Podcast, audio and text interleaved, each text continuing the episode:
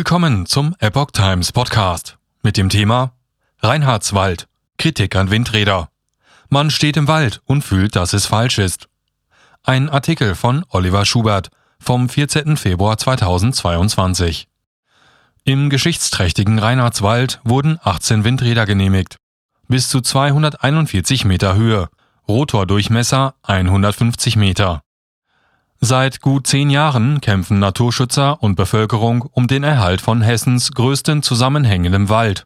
Doch ging der Kampf gegen Behörden, Politik und Investoren vorerst verloren. Das Regierungspräsidium in Kassel hat am 2. Februar grünes Licht für den Bau von Hessens bislang größter Windkraftanlage im geschichtsträchtigen, rund 200 Quadratkilometer großen Reinhardswald gegeben. Bauträger des 142 Millionen teuren Projekts ist die EAM Natur GmbH. Eine ganze Region ist entsetzt über diese Entscheidung. Am 6. Februar demonstrierten in Trendelburg trotz Sturm und Regen 700 Menschen. Am Tag darauf reichte die Naturschutzinitiative Klage ein und stellte einen Eilantrag, um bereits laufende Rodungen zu stoppen. Trendelburg sieht sich auch der Kritik der Naturschützer ausgesetzt. So würden dort die rechtlichen Grundlagen für ein Bürgerbegehen seit rund einem Jahr geprüft. Es sei auf Zeit gespielt worden, um das Genehmigungsverfahren nicht zu behindern, sagt eine Sprecherin des Aktionsbündnisses Märchenland. Ihm gehören verschiedene Initiativen an, die versuchen, den Wald, der schon bei den Brüdern Grimm Erwähnung fand, vor der Zerstörung zu retten. Sofort rollten Baufahrzeuge an.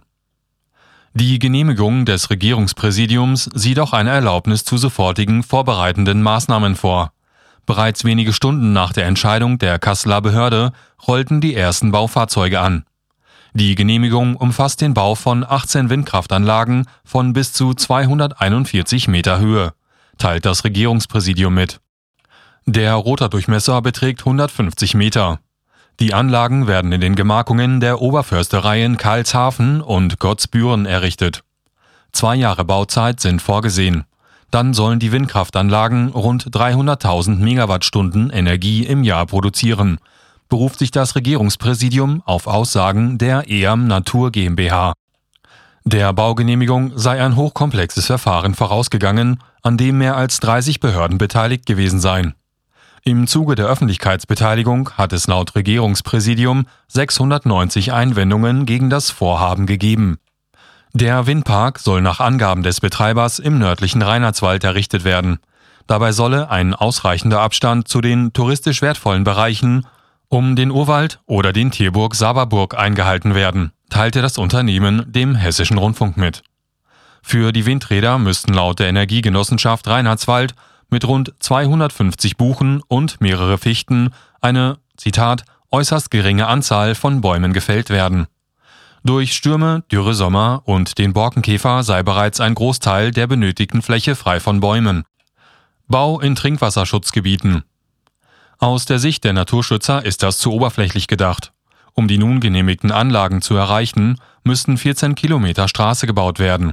Einige hundert Schwerlasttransporte sind nötig, um das Material an seinen Bestimmungsort zu bringen. Zitat Drei Fahrten pro Nacht sind genehmigt. Das stört die im Wald lebenden Tiere enorm, sagt die Sprecherin. Zudem bedeutet die Maßnahme auch einen massiven Eingriff in den Trinkwasserhaushalt. 50.000 Menschen würden in der Region mit Wasser aus dem Wald versorgt, denn 14 der 18 Anlagen würden in Trinkwasserschutzgebieten errichtet. Alternativlos für hessische Umweltministerin. Mit dem im Januar 2021 veröffentlichten Runderlass Naturschutz Windenergie der hessischen Landesregierung, der für die Genehmigungsbehörden verpflichtend ist, sei diese Aussage in einem neuen Licht erschienen. Es wurde klar, nirgends in Hessen soll mehr die Frage sein, ob, sondern wie der bereits ausgewiesenen Flächen, davon liegen über 80 Prozent in hessischen Wäldern, bebaut werden können, steht dort. Die Genehmigungsbehörden hätten zu genehmigen und es sei mit weitreichenden Auflagen. Auch sei die Errichtung des Windparks eine lukrative Einnahmequelle für das Forstamt. Pro Windrad werde jährlich ein hoher fünfstelliger Betrag an Pacht gezahlt auf lange Sicht ein Millionengeschäft, so viel Geld sei mit dem Verkauf von Holz nicht zu verdienen.